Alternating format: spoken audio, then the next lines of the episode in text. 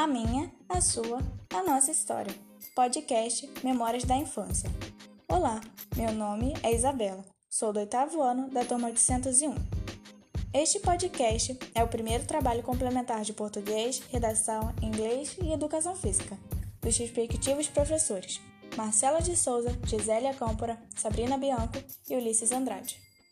Para começar, irei comparar duas brincadeiras populares americanas com as brincadeiras do Brasil. Essas brincadeiras são populares tanto no Brasil como nos Estados Unidos. Primeiro, Simon Says.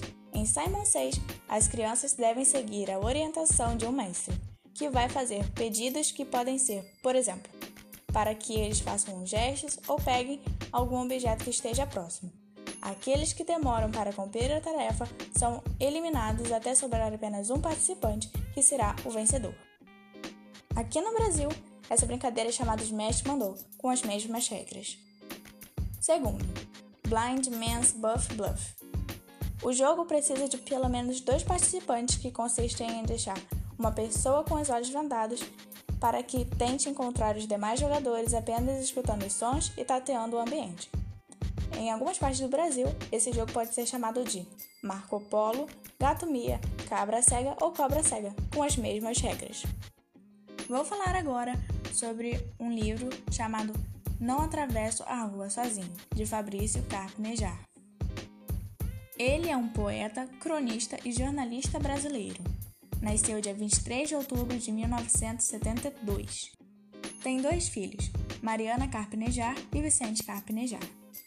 De 1996 a 2008, ficou casado com Ana Lúcia. Desde 2016, com Beatriz Reis. Seus pais, Maria Carpe e Carlos Nejar. Esse livro apresenta as lembranças de infância de Fabrício Carpinejar.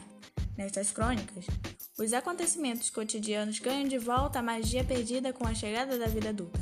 Através das memórias do autor, temos acesso às nossas felicidades de criança. O que mais me chamou a atenção? O livro é curto, porém riquíssimo tanto nas palavras como nas ilustrações de Eloá. Agora, irei entrevistar Márcia, minha mãe. Que lembranças tem de sua infância? Do que você sente saudade? Tenho muitas lembranças, algumas ainda consigo lembrar até o cheiro, como da sandália Melicinha e da, do cheiro da casa dos meus avós. Mas o que eu mais sinto saudade é da época em que passava férias com minhas primas, num vai e vem de mochilas para lá e para cá. Também tenho muitas lembranças de minha infância. Uma delas me marcou muito foi a de carrinho de rolimão, que irei falar mais na crônica lida no final do podcast.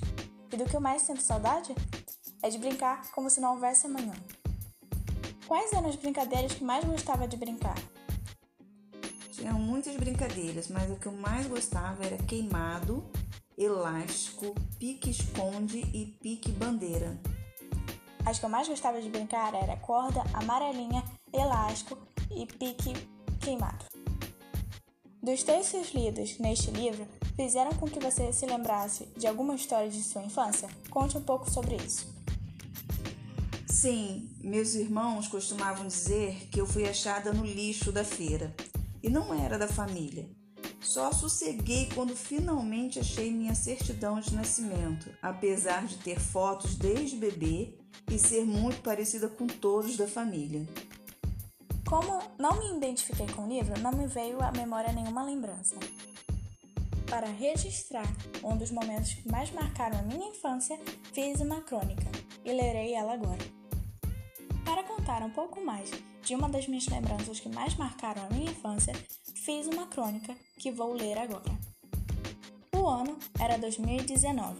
Este acontecimento ocorreu na cidade de Espírito Santo, no Carnaval.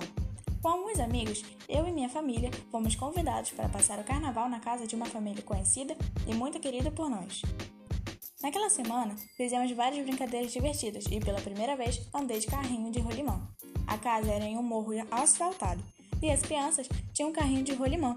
Então decidimos descer o morro de rolimão. Os adultos lembraram que andavam de rolimã na infância e brincaram junto com a gente. Essa é a memória mais feliz da minha infância que eu lembro. E este foi o meu trabalho complementar de português, redação, inglês e educação física. Espero que tenham gostado.